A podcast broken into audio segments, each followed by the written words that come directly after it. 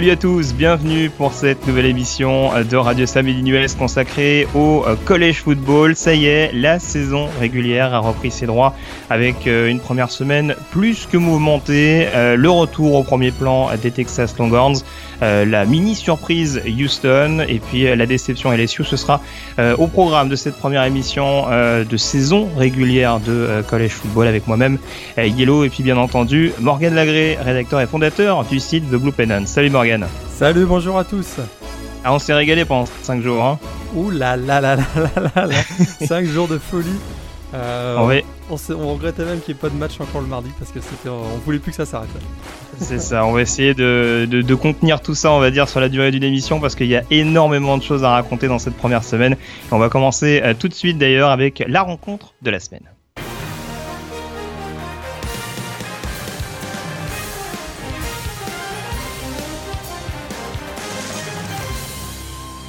La rencontre de la semaine et on est euh, presque obligé, Morgan. Alors c'était peut-être un petit peu compliqué de faire un choix sur tel ou tel match, mais alors quand on a vu la rencontre de euh, dimanche soir, je dirais euh, aux États-Unis, donc dans la, dans la nuit de dimanche à lundi en France, ce match entre Texas et Notre-Dame, remake de l'année dernière, donc qui se disputait du côté d'Austin et cette rencontre donc qui s'est achevée au terme d'une double prolongation sur la victoire des Longhorns, 50 à 47 si je me trompe pas au niveau du score.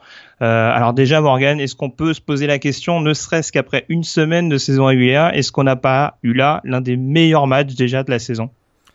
Euh, Je dirais même peut-être l'un des meilleurs matchs des, dernières années parce que c'était vraiment ultra, ultra, ultra excitant.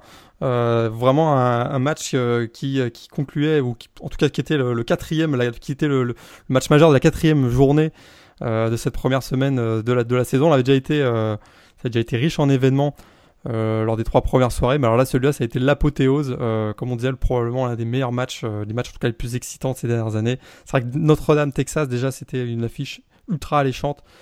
Parce que bah, c'est deux des, trois programmes les plus victorieux de l'histoire du college football. C'était, comme tu as dit, enfin, on en a parlé dans le dernier podcast, la revanche d'une déroute texane en 2015 à South Bend contre, contre Notre-Dame. Euh, là, on sait que, du côté de Texas, euh, deux saisons décevantes pour Charlie Strong. Il n'avait pas le choix. Il devait, euh, pour conserver son, poste à la tête des Longhorns, il devait reprendre les choses en main. Alors, il avait nommé le coordinateur offensif Sterling Gilbert, qui avait été cherché à Tulsa, qui, qui avait pour mission d'implémenter la même attaque qu'à Baylor, on a vu, ça a été euh, ultra spectaculaire. Il a repositionné son quarterback titulaire l'an dernier, euh, Gerard Hurd, au poste de, receveur. Et on l'a vu, ça a eu un impact puisque Hurd a fait une superbe réception euh, au cours de la partie. et puis surtout, il a, mis, il a, eu la mise en place d'un système à deux quarterbacks avec le senior Tyrone Swoops. et également, bien sûr, la mise sur orbite hein, de, du true freshman Shane Buchel. Alors c'est sûr que là, on a eu un match complètement, complètement fou, un scénario de folie. Euh, avec un, début de match euh, où les deux équipes se sont vraiment donné euh, coup pour coup. C'était 21-14 à, la mi-temps. On a eu des touchdowns spectaculaires de Akonemius, Saint, Brown et puis Armanti Foreman également. au début de deuxième mi-temps, Texas a vraiment pris l'ascendant et le momentum en menant 31 à 14. Il y a eu retour de Notre-Dame avec un 21-0. Notre-Dame pensait même peut-être avoir fait le plus dur en reprenant la tête. Puis alors la fin de match complètement, complètement folle. Euh, Texas qui réussit euh, à, reprendre euh, sur une course de Dante Foreman, à reprendre l'avantage sur le score de 37 à, 35. On se dit un X-point pour passer à 3 points d'avance. Et ben non, c'est Trent Domingue se fait, se fait contrer le, la tentative de, conversion à un point, euh, contrée et récupérée par Sean Crawford, le cornerback, des de Fighting Irish, qui remonte le terrain pour égaliser à 37 partout. Tout ce beau monde va en prolongation. Et, euh, là, on a eu euh, vraiment l'apothéose de cette rencontre avec, un touchdown du côté de, Texas, réplique de Notre-Dame, et puis derrière, le touchdown de la victoire de, de Tyrone Swoops. Alors, on va peut-être revenir un petit peu sur les choix qui ont été faits du côté de, Notre-Dame. Et déjà, euh, on en parlait un petit peu, enfin, t'en parlais un petit peu tout à l'heure euh, du côté de, des Longhorns. Euh, Est-ce que ça t'a surpris ce choix à deux quarterbacks? On s'attendait un petit peu à voir Shane Buchel mener l'attaque des Longhorns. Est-ce que, euh, on va dire, l'implémentation de, euh, de swoops, notamment sur des, sur des jeux un peu cube équipe, ça t'a surpris ou pas forcément? Non, pas vraiment surpris. c'est plutôt l'intensité, moi, de l'attaque de, de, Texas qui m'a vraiment qui m'a vraiment surpris. On s'attendait, c'est vrai, avec l'arrivée de Sterling Gilbert, que ça allait par une équipe avec un tempo beaucoup plus élevé que ce qu'on avait connu les dernières années à, Texas. Mais là, vraiment, j'ai été très impressionné par le, par le, la maturité de, de Shane Buchel. D'ailleurs, cette fin de semaine a été vraiment marquée par l'éclosion de plusieurs quarterbacks freshman, mais notamment euh, donc Shane Buchel qui m'a vraiment impressionné sur les screen passes, sur des passes courtes, des trajets slants, des, longues, longues passes sur, euh, sur Burt et, euh, Foreman qui ont été vraiment qui mis en grosse difficulté Notre-Dame. On sait aussi que Notre-Dame avait, avait probablement des. Sa faiblesse, c'était probablement au niveau des cornerbacks. Bah là, ça a été vraiment très exposé. On savait aussi que Tyron Swoops allait être utilisé dans des packages justement sur des jeux de course, probablement plus dans la, dans la red zone, mais on l'a vu euh, en cours de partie notamment en première mi-temps où il a pris le ballon dans le camp, euh, dans le camp de Texas, euh, même dans la red zone de Texas pour remonter le terrain. Tyron Swoops a eu vraiment les clés de, l'attaque, donc ça c'est peut-être ce qui m'a le plus surpris. C'est vraiment deux quarterbacks qui ont joué à, jeu égal alors qu'on s'attendait peut-être à avoir plus Shane Buchel sur euh, l'avancement des drives et puis euh, peut-être pour le, en, fin de, en fin de possession d'avoir Tyrone Swoops dans la red zone adverse. C'est pas tout à fait ce qui s'est passé et, bravo, euh, bravo Charlie Strong qui a, qui a réussi à, à complètement redonner du rythme à cette attaque. Et alors du côté de Notre-Dame, on sait qu'il y avait l'éternelle question entre euh, Dishon Kaiser et, Malik Zahir. Euh, Brian Kelly avait annoncé avant la rencontre que les deux quarterbacks euh, allaient démarrer. Est-ce que l'une des raisons de cette défaite de Notre-Dame, bah, c'est pas le manque de rythme de Malik Zahir qui a peut-être été laissé un petit peu trop longtemps à la tête de l'attaque de, des Fighting Irish? Ouais, je crois que c'est la fin de la fin de ce, système à deux quarterbacks. On a bien vu que Kaiser était était vraiment le, le leader de cette attaque. Un 5 touchdowns dans ce match-là. Euh, 5 touchdowns à la passe, c'est vraiment euh, impressionnant. Euh, effectivement, je suis un peu je te un petit peu. J'ai trouvé qu'il y avait une ou deux possessions où, euh, où Malik Zahir était sur le terrain et on se demandait que lui-même, lui-même d'ailleurs, se demandait qu'est-ce qu'il faisait là. J'avais l'impression qu'il était plus, spectateur que acteur dans ce match-là. On a vraiment tout de suite vu que Dishon Kaiser c'était le leader. Euh, très solide sur ses passes, euh, il a une bonne maîtrise de la poche, il, il, joue effectivement, il a un physique très, très imposant, euh, ce qui lui permet aussi de gagner pas mal de yards au sol. Je crois que pour le prochain match euh, de Notre-Dame face à Nevada, on reverra pas ce système à, deux quarterbacks et que Kaiser est définitivement le, le, QB, le QB numéro 1 de, des Fighting Irish cette saison. Alors l'une des autres euh, questions qu'on peut se poser, hein, l'un des tournants du match peut-être, c'est cette euh, action un petit peu litigieuse sur euh, sur Tory Hunter Jr. avec certains qui considèrent qu'on a targeting, donc une, c'est, une, passe donc à destination d'Hunter à un moment où le match est quand même assez accroché. Et je crois que c'est ce qui précède d'ailleurs le field goal bloqué de il y a un field goal qui est contré il me semble juste après d'ailleurs de la part de Notre-Dame. Ou non c'est trois points qui sont marqués seulement par Notre-Dame sur cette action. Ouais trois points seulement ouais Ouais, voilà, c'est ça. Je, je m'embrouille, je les pinceaux entre le entre le, le kick bloqué et euh, l'action où il ne marque que 3 points. Donc il y a une passe plein centre à destination de Hunter, qui a le ballon dans les mains et qui finalement sur le on va dire sur le gros hit de Dishon Elliott, le safety de Texas, relâche le ballon. Alors déjà, la question que je te pose, Morgan, est-ce que pour toi il y a faute ou euh, est-ce que ça reste dans le jeu et ça reste un contact par l'épaule?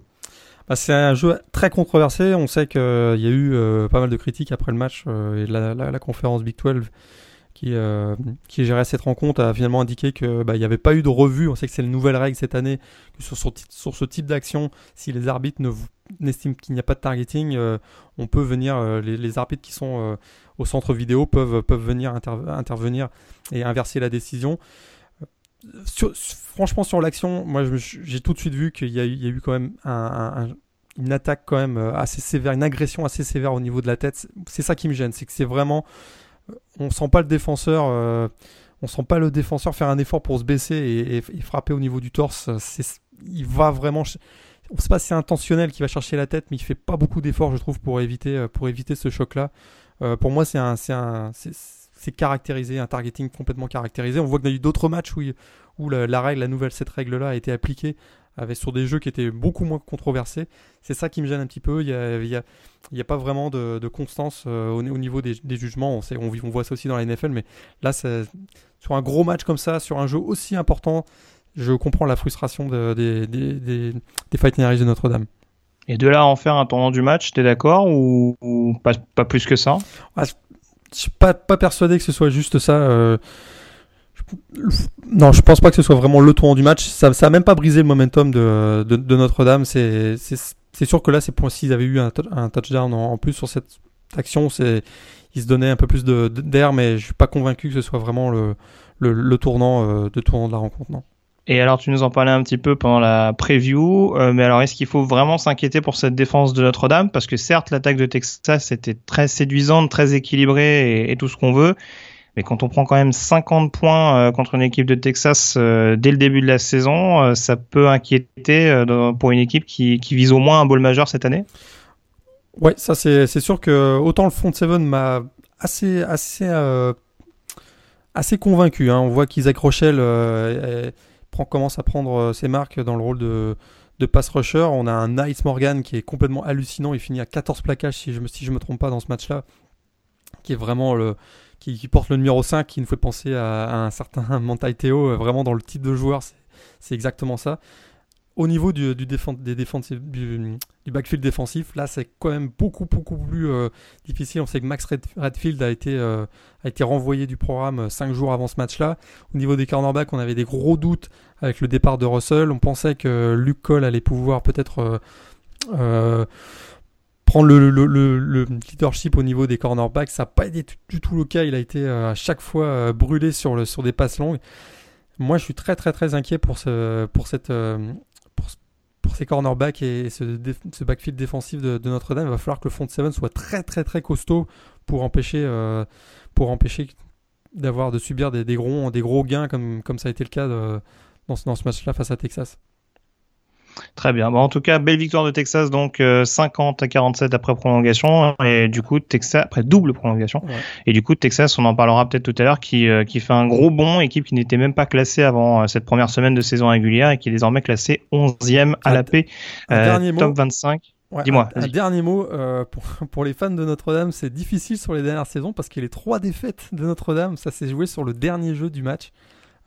contre Clemson, on se souvient l'année dernière, une conversion à deux points qui leur avait permis d'égaliser, raté. Contre Stanford l'an dernier aussi, c'est un, field goal de Conrad Ukropigna qui avait permis de donner la, victoire à Stanford. Et là, donc ce match-là en deux, prolongations, euh, Notre-Dame, finalement, on perd pas souvent, mais quand ils perdent, ça fait mal au cœur pour les fans de Notre-Dame.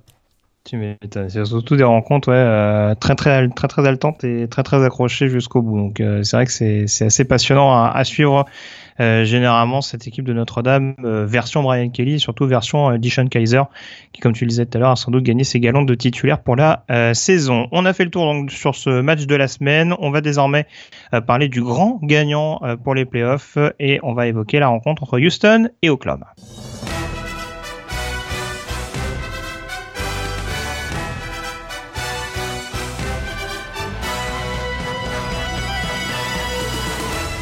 Alors question un peu provoque ou pas, hein, euh, le vainqueur vers ses playoffs, c'est une équipe euh, du groupe of five, euh, Morgan, donc en l'occurrence Houston. On reparle de la Big 12 hein, après avoir évoqué Texas, son grand rival Oklahoma qui a donc perdu contre les Cougars ce week-end sur le score de, de, 33 à 23. Alors justement, la question concernant une possible qualification de en playoff, c'est de savoir si on a affaire à un vrai upset ou pas vraiment. Ouais, on a quand même affaire à un vrai upset. Oklahoma était en playoff l'an dernier, Houston euh, non. Euh, en tout cas, si on avait des doutes hein, sur le réel talent de cette équipe euh, des Cougars, je, pense que là, on a eu notre réponse. S'ils créent vraiment la, sensation, surtout la manière qui a, été, employée pour battre Oklahoma, c'est vraiment ce qui m'a le plus surpris. est-ce que, pour Oklahoma, les, ambitions au niveau national viennent de partir en fumée? J'ai l'impression que oui. Alors, pour Houston, c'est sûr que battre Oklahoma, ça pour l'objectif des playoffs, c'est un moment important. Il y a encore d'autres étapes à, franchir. Il va falloir euh, traverser un calendrier euh, de conférence américaine qui peut être un peu piégeux avec des matchs, euh, des matchs l'hiver, enfin au mois de novembre en tout cas, qui pourraient être un peu difficiles. Je crois qu'ils vont à Cincinnati, ensuite ils ont Louisville aussi en, au, mois de novembre. Donc il y a encore quelques étapes, c'est sûr. le, fait que Notre-Dame ait perdu, pour eux, c'est probablement aussi une très très bonne nouvelle parce que en tant que membre du groupe of five, pouvait être en concurrence avec euh, un indépendant comme Notre-Dame. Ça, c'est vraiment intéressant. Que le fait que la SEC se casse un peu la figure, que dans la dans la Pac-12 South, UCLA et USC se cassent aussi la figure en, ouverture. Ça, leur redonne aussi la possibilité d'être un vrai candidat s'ils finissaient invaincu par exemple. pour eux, le week-end a été absolument parfait.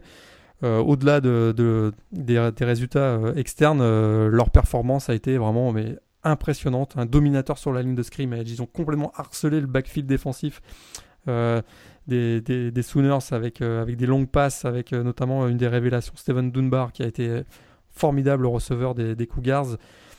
au niveau de la défense, on connaissait, on connaissait déjà Matthew Adams et, Garrett Davis, le, safety. Bah là, ils ont ramené un nouveau joueur, mais quel joueur Un prospect 5 étoiles, Ed Oliver, qui a été vraiment explosif toute la, toute la, toute l'après-midi avec deux sacs. deux sacs également pour Steven Taylor, notre pass rusher. C'est vraiment une, vraiment une performance impressionnante euh, des Cougars de Houston dans, cette rencontre-là. Euh, de l'autre côté, euh, côté du ballon, on peut dire que Oklahoma, ça a été difficile pour eux.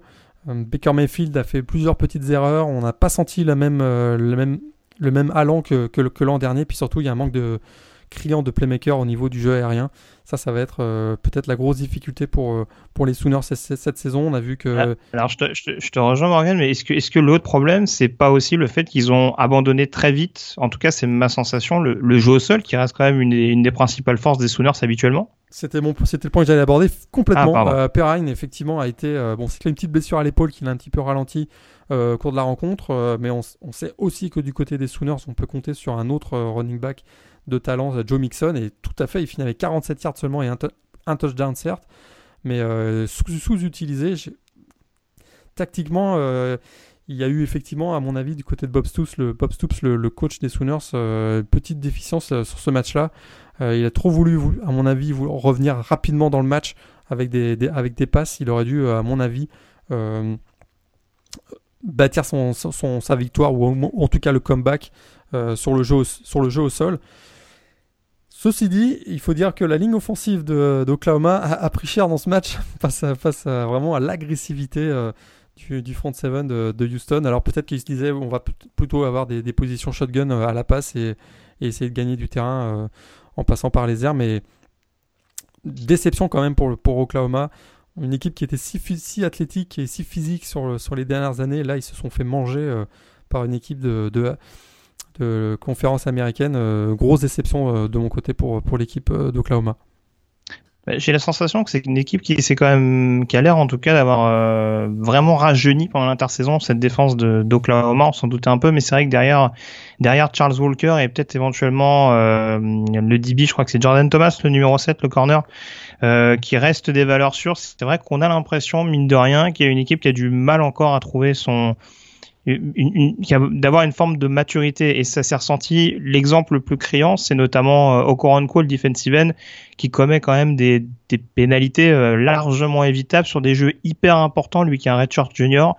Et quand on voit cette indiscipline d'Oklahoma, notamment pour un joueur de troisième année, ça revient petit peu à ce que tu disais. Ça en vient à s'interroger également sur la gestion de Bob Stoops, la manière dont il gère euh, d'abord le play calling, donc euh, par rapport au fait de privilégier le jeu à la passe plutôt que le jeu à la course, mais aussi la manière dont il gère les joueurs, le stress, un événement pareil en première semaine contre un rival plus ou moins local c'est quand même des, zones d'ombre à souligner du côté d'Oklahoma. Ouais, surtout qu'ils avaient bien démarré le match. Hein, euh, on les sentait assez, assez dynamiques. Puis au fur et à mesure de la rencontre, ça s'est désagrégé et ils n'ont jamais retrouvé les ressources, euh, trouvé les ressources en tout cas pour, euh, pour faire un comeback face à, face à une équipe qui avait un momentum euh, hallucinant.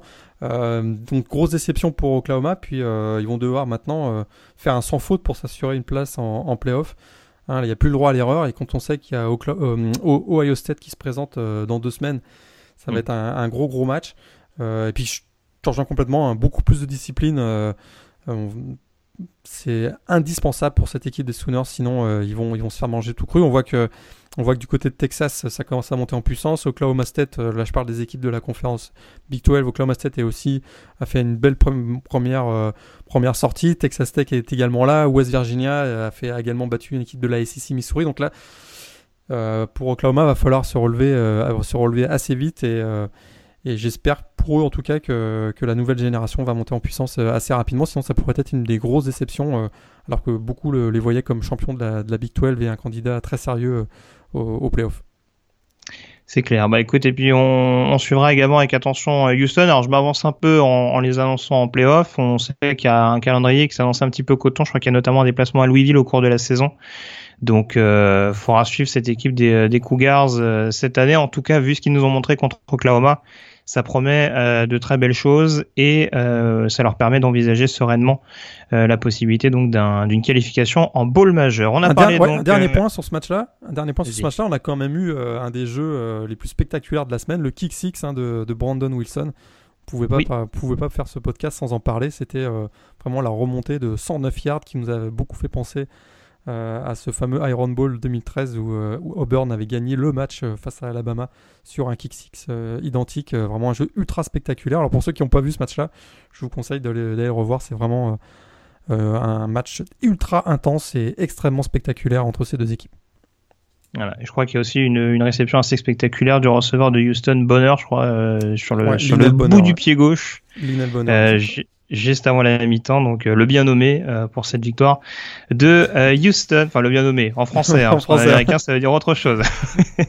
en tout cas, on a fait le, on avait évoqué donc le gagnant de la course au playoff, on va évoquer le perdant de cette semaine.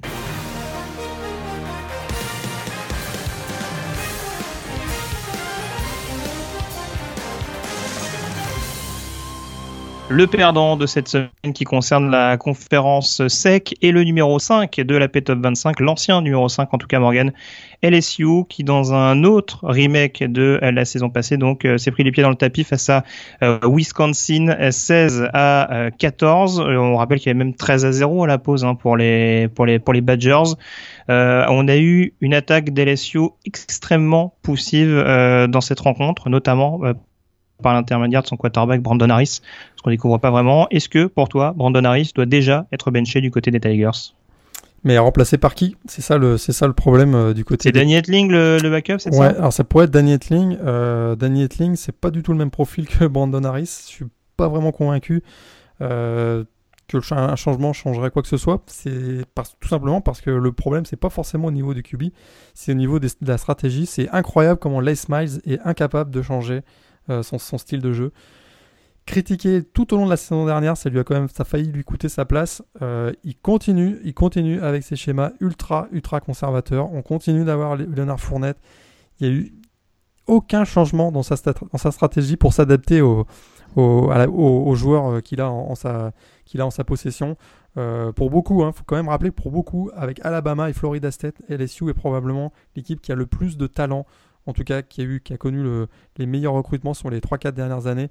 On ne comprend pas ce qui se passe à LSU. Ils ont des receveurs de très haute qualité. Ils ont c'était un prospect 4 étoiles, si je ne me trompe pas, au moment où il est sorti de, des lycées américains.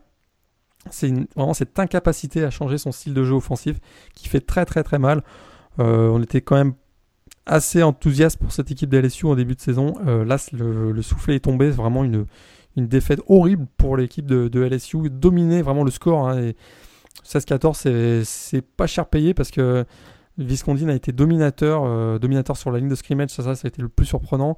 Dominateur en défense, sans un passage à vide en troisième quart-temps euh, où LSU euh, a permis de, où LSU est remonté, euh, il a même passé devant en 14-13 avec une interception de, de White, si je me trompe pas, sans, cette, sans, sans cette vraiment ce passage de 10 minutes, euh, ils auraient probablement pris une, une raclée. Euh, c'est vraiment une sortie très très très décevante pour, pour LSU. Et on voit que, que le coach Les Miles est déjà contesté. Euh, il y a des sites de, un, un site de financement participatif qui, oui. demande, qui déjà commence à, à, essayer de récupérer de l'argent pour payer la clause libératoire de, de son contrat. Ça commence à, ça comme déjà, on est la première semaine, on est déjà au mois de septembre, ça, ça commence déjà à crier du côté de Bâton Rouge. Euh, je suis très très très inquiet parce que quand on voit qu'ils se font bouger par Wisconsin, derrière ils ont toutes les équipes de la SEC qui vont se présenter. Ils ont un match à Alabama.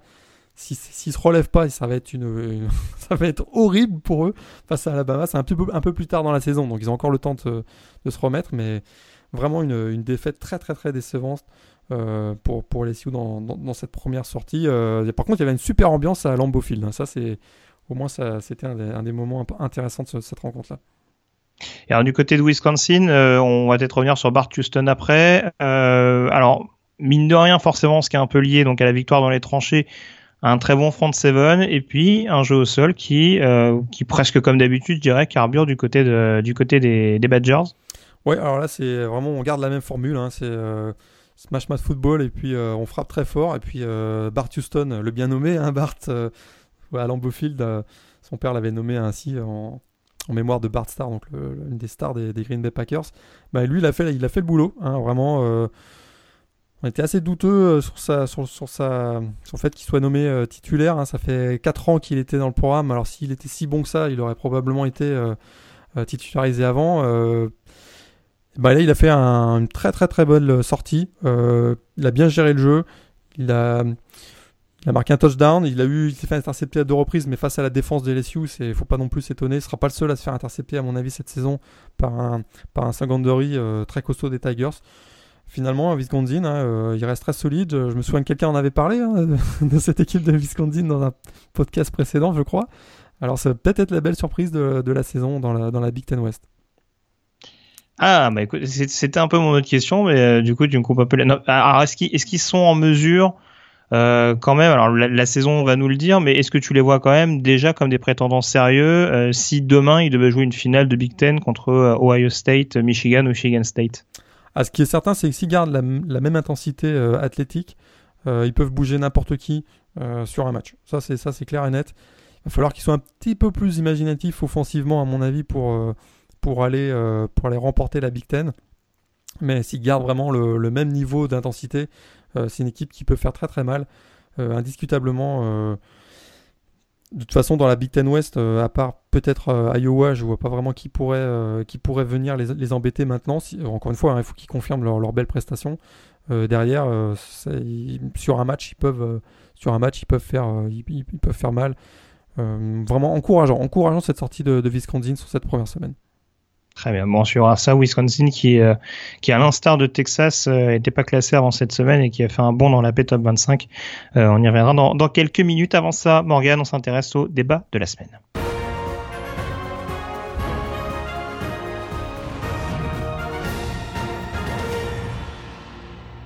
Le débat de la semaine qui, euh, transition toute trouvée, concerne également la conférence SEC et euh, une équipe d'ailleurs de la conférence SEC qui a perdu parce que, euh, mine de rien, on a Alabama qui a impressionné donc dans cette conférence, mais on a beaucoup d'équipes qui se sont pris les, les, pieds dans le tapis. Alors on va mettre de côté le Vanderbilt South Carolina vu que c'était une confrontation intra-conférence, mais ce qui inquiète un petit peu plus, Morgan, c'est Florida et Tennessee qui ont eu énormément de difficultés à s'imposer ce week-end.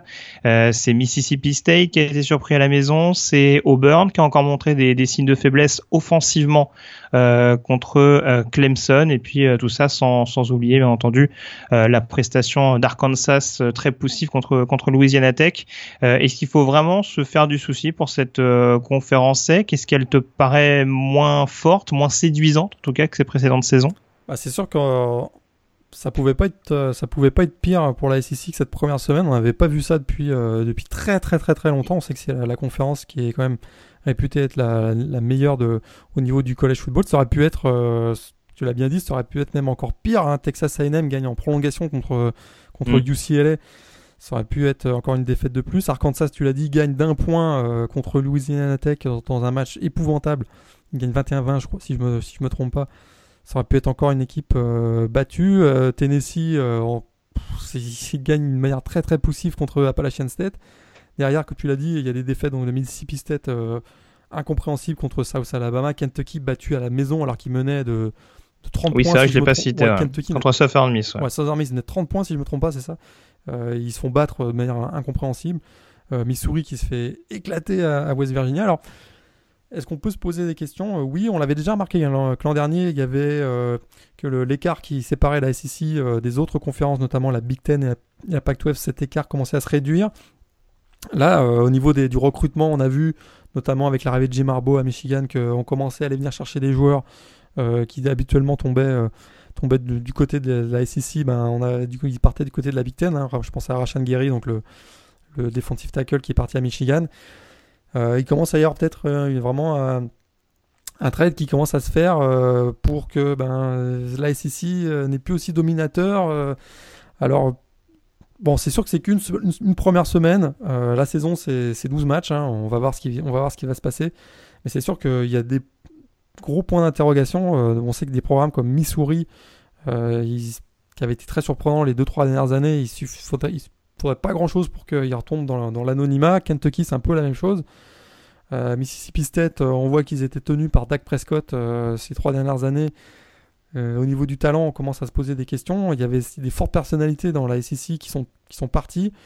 Euh, on pense à Menzel si on remonte à 2-3 ans. Euh, Menzel du côté de Texas A&M, on voit que Texas A&M ont du mal à se remettre hein, euh, du départ de Johnny Football. Alors finalement, ben, il y a un programme pour qui ça change pas, c'est Alabama. Là, eux, Alabama, c'est, ça change pas d'une année à l'autre. Ils sont toujours aussi dominants. Ils ont encore été énormes face à, face à USC samedi soir. Et puis Georgia, hein, finalement, Georgia fait une belle performance aussi face aux finalistes de la, de la conférence à SEC l'an dernier, North Carolina. Ils, avaient, ont mal démarré, mais ils ont réussi avec le retour de, Nick Chubb, le, running back, à avoir une belle victoire euh, à Atlanta face à, face à North Carolina.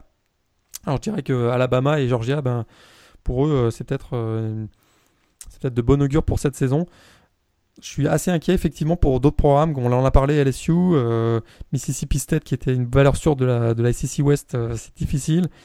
Texas A&M peut-être avec, euh, l'éclosion de Trevor Knight, euh, Ford aussi qui a été, qui a été bon, euh, va peut-être pouvoir se, relancer. All Miss qui a été battu aussi face à Florida State. Alors c'était c'était un peu ce que j'allais te demander parce que alors perdre contre Florida State, il y a rien de déshonorant pour les pour les Rebels. Le problème c'est que là encore, on a on a un score assez large à l'instar de Kentucky qui menait contre Southern Miss, Ole Miss qui avait les clés en main, qui menait 28-6 et qui euh, encaisse un 33-0 avant de perdre. Ça fait peut-être un petit peu tâche pour une équipe de cette conférence et euh, classée numéro 11. Et quelque chose dont on n'avait pas l'habitude du tout pour euh, pour une équipe de la SEC. On continue un petit peu sur sur le même sujet. c'est très très très surprenant. Les équipes de la SEC avaient vraiment généralement euh, l'instinct du tueur. Et puis là, ça n'a pas du tout été le cas. Euh, ils se sont fait bouger euh, par une équipe de Florida State qui, n'a pas du tout paniqué finalement, qui s'est aussi certainement fait très engueuler à la mi-temps par, Jimbo Fisher. Mais pour Ole Miss, moi, ça m'a surpris. ils étaient très, très emballants en première, en première mi-temps et ils sont passés complètement à travers en, deuxième. Pas du tout l'habitude pour une équipe de la SEC d'avoir une, telle, une telle chute vertigineuse. Donc Beaucoup, d'interrogations. On a hâte de voir euh, comment vont rebondir les équipes de la SEC. On sait que généralement, la deuxième semaine, c'est réservé à des cupcakes. Donc, vous inquiétez pas. La semaine prochaine, ça va être des, victoires des équipes de la SEC. Par contre, en troisième semaine, là, va y avoir des matchs euh, ultra intéressants, et notamment un, Alabama All Miss. Euh, dont on, qui va vraiment servir d'étalon à mon avis pour, savoir ce qui va se passer dans la, suite de la saison. Si, si All Miss réussit à battre pour la troisième fois d'affilée Alabama, Là, ça va relancer complètement euh, les, rebelles. Si c'est dans le cas inverse, euh, je pense que Alabama va être parti pour, euh, pour écraser tout sur son passage dans la SEC. il y a une équipe qui a tout compris, c'est South Carolina, parce que du coup, ils commencent qu'avec des équipes de la conférence SEC. Ils ont, ils ont joué à Vanderbilt, ils ont gagné d'ailleurs dans un match très très moche. Euh, et ils sont leaders pour l'instant de la division Est euh, puisqu'ils ont ils ont, ils ont disputé le seul match euh, intra-conférence et ils se déplaceront ce week-end du côté de Mississippi State. Donc il y a peut-être moyen de bien commencer la saison du côté des Gamecocks en affrontant des équipes on va dire moyennes de la de la conférence et en l'occurrence du côté de Vanderbilt même si le succès n'était pas était pas hyper mérité, c'est une bonne opération pour le pour le premier match de Must Champ à la tête de, de South Carolina. Euh, pour terminer peut-être avec cette conférence sec, euh, Alabama, tu l'as dit, a gagné avec brio, donc victoire 52 à 6. Est-ce que c'est totalement rassurant pour autant? Parce qu'on a vu que euh, le Crimson Tide a mis énormément de temps à se mettre en route sur cette partie. Ouais, ils ont mis énormément de temps. c'est un petit peu à l'image, un, un, petit peu à l'image des dernières saisons où le premier carton, il rentre un petit peu tranquille, tranquillou. Puis euh, derrière, ça, c'est, des big plays sur big play. Puis ça fait très, très, très mal. Vraiment, c'était un match, euh, le scénario typique euh, d'un match d'Alabama. très lent à, se mettre en place, puis ils font très très mal avec des big plays en défense. Hein. Soit ils forcent des fumbles, soit ils font des interceptions, ils vont, mettre un pick 6, pick qui, font, qui fait vraiment très très mal derrière équipe ultra athlétique, c'est un rouleau compresseur. Hein. C'est sûr que euh, on tient, on tient un carton, deux cartons, puis derrière le troisième, c'est on lâche parce que ça devient, très très très compliqué.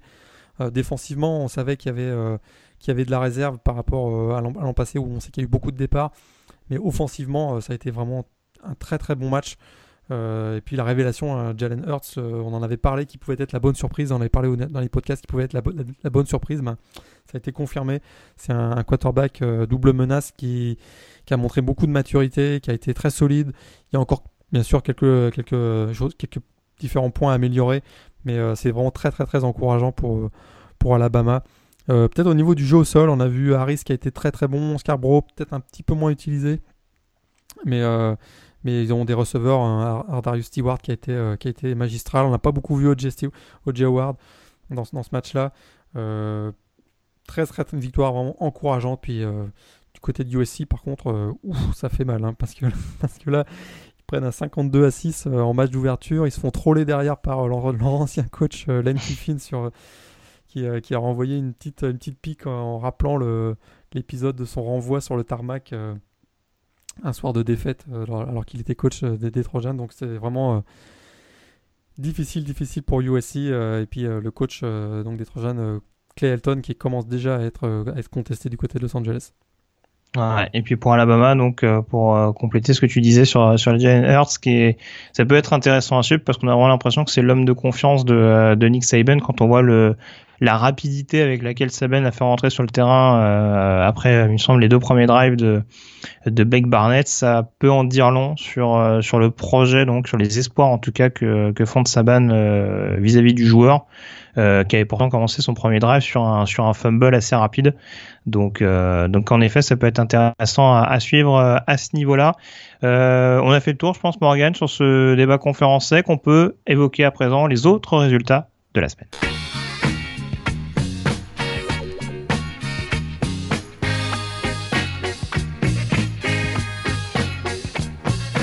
Les autres résultats de la semaine, alors j'en parlais euh, assez rapidement avec euh, la défaite d'Auburn face à Clemson. Euh, les Clemson Tigers, donc finalistes en titre, ne sont pas tombés sur le terrain d'Auburn. Ça s'est joué quand même à peu de choses. Victoire 19 à 13 donc du côté de l'Alabama Morgan. Ouais, bah, c'était vraiment un match piège hein, pour les vice-champions nationaux dans un stade Jordan Air qui est toujours ultra ultra chaud, surtout que là c'était le début de la saison, donc tous les espoirs sont permis du côté d'Auburn.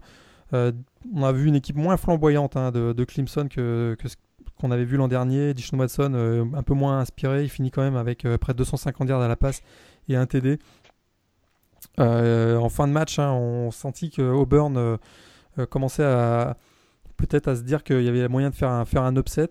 défensivement, ils ont été très costauds. L'arrivée du coordinateur défensif Kevin Steele commence déjà à faire son effet. Euh, puis finalement, c'est Hunter euh, Renfro qui, donne qui, donne, qui inscrit le touchdown qui permet à Clemson de, d'assurer la victoire. Euh, Auburn avait une dernière opportunité avec un, une passe Hail Mary pour essayer de, de, faire l'upset, mais bon, elle a été, elle a été contrée. je suis pas inquiet du côté de Clemson. C'est, quand même une belle victoire, une belle victoire à Auburn. Il faudra, il faudra faire un petit peu mieux certainement pour aller chercher une place en playoff, mais c'était que, que, que, le premier match. Je suis pas du tout inquiet pour, pour cette équipe. Ouais, et puis on saluera quand même la, performance de, de Jadar Johnson, qui est euh, le nouveau safety donc de, de Clemson, euh, qui sauve, euh, il me semble-t-il, les deux dernières actions de d'Auburn justement sur des sur des passes profondes. Donc euh, donc voilà, du côté de Clemson, tout est pas pas encore au point, on va dire défensivement, même si ça reste solide. Mais euh, voilà, c'était quand même à souligner ces, ces deux jeux ces deux jeux salvateurs de la part de euh, Jadar Johnson. Euh, on a parlé d'Olmis rapidement, euh, la victoire de Florida State donc contre les Rebels 45 à 34. Comment tu as trouvé cette équipe de Florida State? Inquiétante en première mi-temps, comme tout le monde, et puis impressionnante en, deuxième. Hein. C'est le plus gros comeback de l'histoire du, programme de Florida State, à une remontée de 22 points. tu as dit tout à l'heure, ils ont, ils ont claqué un 33-0 en, 15 minutes. C'était complètement fou. on a l'impression que la vague ne s'arrêterait jamais. Ils ont été dominés par euh, hein, la défense euh, sans vraiment sans dynamisme a été, euh, a été dominé par Chad Kelly en première, en première mi-temps, puis au fur et à mesure, hein, le, talent a commencé à parler du côté de, des Seminoles et ils ont été très très très impressionnants sur la ligne de scrimmage. On a, ce qui est vraiment intéressant, à mon avis, pour, pour cette équipe de Florida 7, c'est l'éclosion de DeAndre, François. On avait quand même quelques doutes. Euh, il n'était pas assuré de son poste de titulaire euh, pendant le fall camp. Euh, finalement, la blessure de Maguire lui a, ouvert la voie. Il a été très, très, très, très impressionnant. On voit que c'est un quarterback vraiment dans la, dans, la, lignée des Jameis Winston qui fait une très, très belle sortie après un début de match difficile. Il a su complètement, il a eu la confiance de Jimmy Fisher. Il a été, il a été impressionnant en deuxième mi-temps. c'est une belle victoire pour les Seminoles face à une équipe de l'ICC. Pour eux, c'est important. Euh, maintenant, ils ont qu'un match en tête. Hein, ça va être le, choc face à Clemson euh, au, mois, d'octobre. On va parler de Stanford à présent, dernier vainqueur du, du Rose Bowl. Belle prestation de Christian McCaffrey, euh, mais une victoire pas forcément impressionnante contre Kansas State, victoire 26-13. Ouais, un match, un match où j'ai surtout vu moi une équipe, la défense hein, de Stanford qui m'a impressionné sur ce match-là. On avait quand même des, des, petits doutes, il y avait beaucoup de départs l'an dernier. moi j'ai vu une équipe avec Peter Kalambali qui fait deux sacs, Jordan Watkins aussi, un autre pass rusher, euh, deux sacs. On a vu en, un defensive back, euh, Aliyah Holder, qui fait quatre passes défendues, une interception. C'est surtout la défense hein, de Stanford qui m'a impressionné. Pour eux, ça pourrait être un, des, un des tournants de la saison. On avait beaucoup d'interrogations concernant cette défense parce qu'offensivement, on a eu le droit au show Christian McCaffrey. J'ai l'impression qu'il jouait même un peu avec le frein à main. dès qu'il lâchait un petit peu la pression, c'était phénoménal. On, il a marqué un touchdown encore avec un move complètement fou. Euh, il finit avec 126 yards au sol, 2, TD, 7 réceptions, 40 euh, yards. Il a même eu un, punt return qui, a été euh, où il a remonté sur plus de 90 yards. Malheureusement pour lui, il a été annulé à cause d'un flag, mais une belle sortie pour Christian McCaffrey, très encourageant pour, le Cardinal de Stanford pour cette saison 2016. la victoire également, je parlais de victoire un petit peu serrée hein, pour Stanford, ou en tout cas pas respectable, on va dire, euh, sans, mettre 30 points d'avance. Ça a été compliqué euh, pour TCU, euh, classé numéro 13, contre elle est Jack Rabbit, j'adore ce nom, de South Dakota State. Donc victoire 59 à 41 pour le premier match de Kenny Hill du côté de, Texas Christian. Ouais, grosse carence défensive quand même, hein. un peu inattendue pour, le, TCU. ça a de quoi un, peu inquiéter pour leur avenir. Parce que sans un réveil, euh, sans un réveil euh, de leur nouveau quarterback euh, Kenny Hill, ils étaient assez proches de la, correctionnelle face à une équipe de South Dakota State qui quand même pas un, quand même pas un foot de guerre dans la, dans la FCS. Donc c'est petite déception pour, pour TCU. Ils mettent quand même 59 points, ça c'est encourageant. Mais il va falloir vraiment resserrer les boulons en défense parce que pourrait avoir de grosses désillusions sur la suite de la saison. Alors on a euh, Louisville qui s'est baladé contre euh, Charlotte avec un gros match de Lamar, de Lamar Jackson, Ohio State qui s'est baladé contre Bowling Green avec un gros match de, de JT Barrett, euh, Michigan qui a impressionné également contre Hawaii. Il y a quelque chose qui t'a marqué plus que plus qu'une autre concernant ces trois rencontres notamment contre ces trois balades? Ouais, c'est sûr que c'est sûr que les, les 8 TD de, Lamar Jackson, donc le quarterback de de Louisville, c'est impressionnant. Hein, vraiment, c'était pour lui l'occasion de frapper un grand coup, euh, peut-être pour la course au Westman Trophy. Mais bon, d'un autre côté, mettre 70 points à Charlotte, c'est pas non plus euh, l'exploit de l'année. Mais euh, bon, belle victoire quand même. Côté de Ohio State, moi j'étais assez impressionné. On n'a pas beaucoup parlé de cette victoire de Ohio State, mais mettre 70 points à Bowling Green, puis Bowling Green, c'est quand même pas n'importe quoi. C'est le champion de la conférence MAC en titre. Donc c'est quand même pas rien. Euh, avec, euh, qui a perdu Dino Babers entre temps quand même. Hein, le coach qui est parti à Syracuse. Ouais, et, son, et son quarterback euh, Matt, Matt, Johnson mm. qui était quand même le, gros leader de cette équipe. C'est certain qu'ils ils ont eu des gros, des gros départs, mais quand même 70 points contre un champion de conférence, c'est à noter. Moi j'étais bien, bien sûr, pas, pas surpris, mais on a eu la confirmation en fait de, du talent, je voulais dire, de, de JT Barrett. Un 7 TD dans ce match-là. Interception sur son premier drive, il a pas du tout paniqué. Derrière, ça a été un, un récital offensif. super belle victoire de d'Ohio State face à, face à Bowling Green, puis Michigan qui a eu euh, à peu près le même, euh, le même type de match avec une victoire facile de 60 points contre euh, les Globetrotters hein, de cette saison à Hawaii. c'est pas non plus une surprise. Oui, c'est pas mal. Ils ont, ils ont, ils ont une bonne moyenne. Hein. 51 points encaissés contre California, 63 contre Michigan. Ils sont apparemment le coordinateur défensif est pas mal. Hein. Ouais, puis il y avait quand même une stat. Je parlais de Globetrotter, là, il y a une stat qui est quand même assez, assez folle, c'est qu'ils ils vont faire 40 000 km en avion cette saison. C'est la circonférence de la planète Terre. C'est complètement hallucinant. Euh, une équipe qui va être très très très fatiguée. On en est qu'à la deuxième semaine et qui commence déjà à prendre des bouillons. Ça va être, euh, ça va être difficile pour Hawaii cette saison, je pense. Je pense aussi. Alors on parlait des, alors je t'ai cité trois balades tout à l'heure, euh, peut-être citer quelques euh, surprises donc euh, concernant des équipes du, du Power 5 et savoir laquelle t'as peut-être le, plus marqué. on a la défaite de Northwestern donc contre Western Michigan à la maison 22 à 21 avec un, un, fumble un peu fâcheux de, de Clayton Thorson. on a également la défaite de Washington State contre Eastern Washington, programme de deuxième division 45 à, à 42. Sans oublier également la défaite de Virginia contre Richmond ou encore celle d'Iowa State contre Northern Iowa. Est-ce qu'il y en a une qui t'a plus marqué qu'une autre euh, sur ce premier week-end? Ah, c'est sûr que la défaite de, Virginia, euh, ça m'a vraiment surpris pour le premier match de, coach euh, Branco Medanol qui était l'ancien de, BYU. Je m'attendais à beaucoup mieux, surtout que ça finit 37-20, mais il me semble qu'ils ont été menés 30 points à un moment donné par Richmond, qui est quand même une belle équipe de la FCS, hein, régulièrement, euh, en quart de finale, demi-finale des playoffs dans la FCS, mais quand même, hein, ils ont été largement dominés. C'est, moi, c'est ce qui m'a déçu en plus à domicile. J'ai été vraiment très déçu par cette sortie de des Cavaliers de, Virginia. Tu l'as dit, euh, Washington State aussi, hein, ça commence à devenir une habitude. Euh, Bisrel Fetita de la saison passée, vous avez été battu euh, par Portland State. Là, ils sont encore battus par une autre équipe FCS, donc Eastern Washington. ça, c'est vraiment des, grosses déceptions. Puis Iowa State aussi, hein, tu l'as dit, battu par Northern Iowa pour le premier match du coach Matt Campbell. Iowa State, on, espérait un rebond, ben, ça, part, ça, part, ça part mal en tout cas.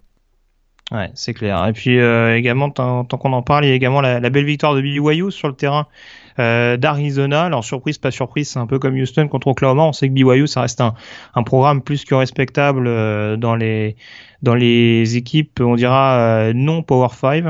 en tout cas, belle victoire des Cougars pour le pour la première sortie de, de Kilani Sitake, le nouvel head coach. Ouais, avec le avec le retour de Tesson, Tesson Hill aussi, le, le quarterback senior qui a, subi deux grosses blessures au cours de sa carrière et qui, faisait son, retour au jeu à cette occasion. Il n'a pas été aussi flamboyant qu'on l'avait euh, qu'on l'avait connu ces dernières années, mais euh, Jamal Williams c'est aussi un peu énervé. Hein. Ouais, Jamal Williams, euh, effectivement, belle perf aussi, plus de 140 yards, si je ne me trompe pas pour, pour lui, de retour aussi de blessure. mais belle victoire hein, pour Sitake. il était très ému en fin de, fin de rencontre. Pour lui, c'est un, un, moment important. prendre la succession de Branco Medenol, c'est quand même jamais, c'est quand même une lourde tâche. Et pour lui, euh, ben, il y avait quand même beaucoup, beaucoup de pression. Euh, une belle victoire pour, BYU pour, euh, cette ouverture.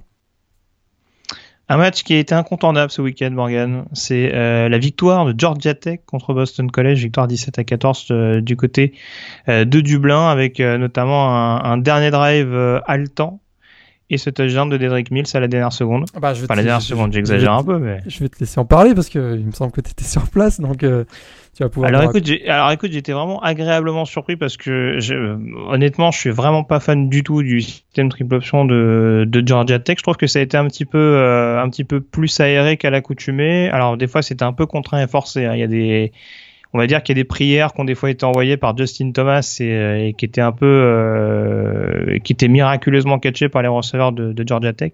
Miraculeusement ou pas, parce que j'ai trouvé notamment en première période que, que les DB de Boston College étaient un petit peu absents. Euh, j'ai été très étonné également euh, de voir, alors on découvre pas cette année les problèmes offensifs de Boston College, euh, mais c'est vrai que de voir le jeu au sol euh, annihilé comme il l'a été avant la pause euh, par les Yellow Jackets, ça m'a pas mal étonné également, surtout quand on a deux très bons running backs en rotation que sont John Illiman et, et Tyrell Rouse. D'ailleurs, c'est pas un hasard si c'est Illiman qui remet Boston College, on, va dire sur le dans le bon sens avec son, son touchdown à la course longue distance.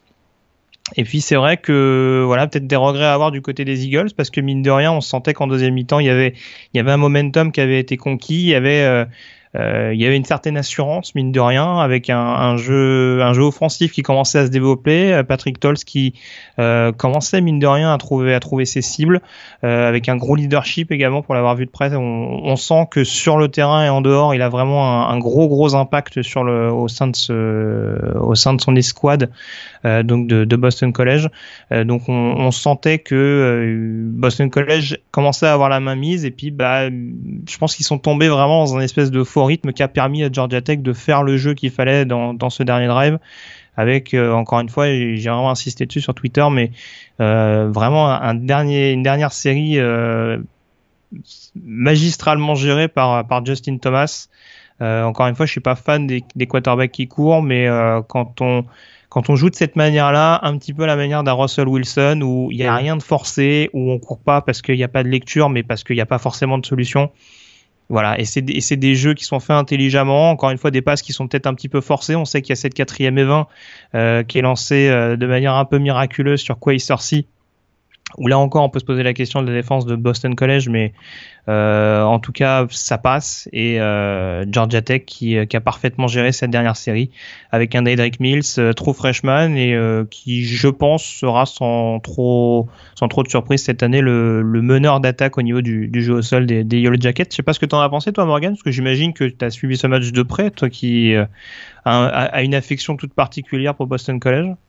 Ouais, bah, tu as très très bien résumé. Euh très très bien résumé la rencontre. C'est moi j'étais quand même bien surpris. Patrick Tolls, hein, il y avait un gros leadership en début de match. Euh, ça, ça m'a ça m'a quand même assez euh, assez surpris. Euh, j'avais quand même quelques petits doutes sur sur, sa performance, sur, son niveau de jeu. Puis finalement non, il m'a vraiment bien impressionné.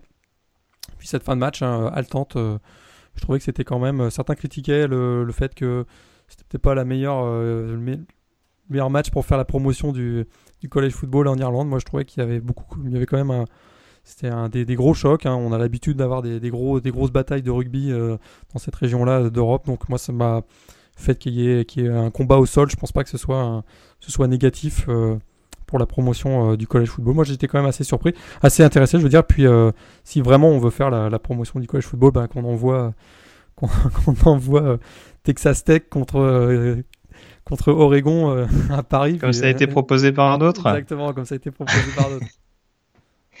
Très bien. Non, non, mais et puis voilà, et puis l'autre petit bémol pour pour Boston College, c'est bien sûr ces, ces petits soucis de kicker. Euh, c'est quand même dommage de louper. Alors il y en a un qui est bloqué, euh, qui est bien bloqué par par la défense de Georgia Tech, mais bon, il y, il y en a un autre qui est, qui je pense était un petit peu plus dans les cordes de, de, de Colton Lichtenberg et quand on loupe des opportunités comme ça, bah, on se rend compte que, que ça coûte cher et ça aurait pu permettre au moins à Boston College d'arracher une prolongation sur ce match-là, ce qui aurait peut-être pas déplu euh, au public de, de, Dublin en l'occurrence.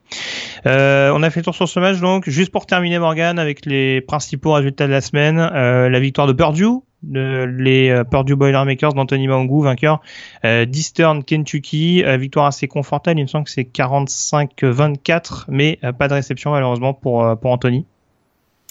Ouais, bah on savait que pour Purdue, il fallait pas se louper sur ce match-là. Hein. Ils ont quatre premiers matchs vraiment jouables pour lancer leur saison. Ils ont, ils ont réussi à remporter la victoire. Maintenant, il faut, se, plonger dans, la deuxième semaine. pour Anthony, bah, pas de réception on, suit ça avec attention. On espère qu'il va être un peu plus utilisé euh, au fur et à mesure que, la saison euh, avance. La semaine prochaine, ils ont un gros match euh, face à Cincinnati. On espère qu'il va, peut-être être utilisé par, le coach Daryl Hazel.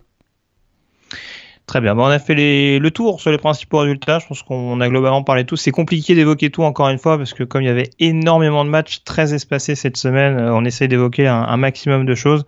Je sais qu'on va encore me reprocher de pas parler de Nebraska, mais on en parlera incessamment sous peu, soyez-en sûrs. Euh, on va donc évoquer euh, à présent les classements et puis surtout Morgan se projeter sur la deuxième semaine à venir.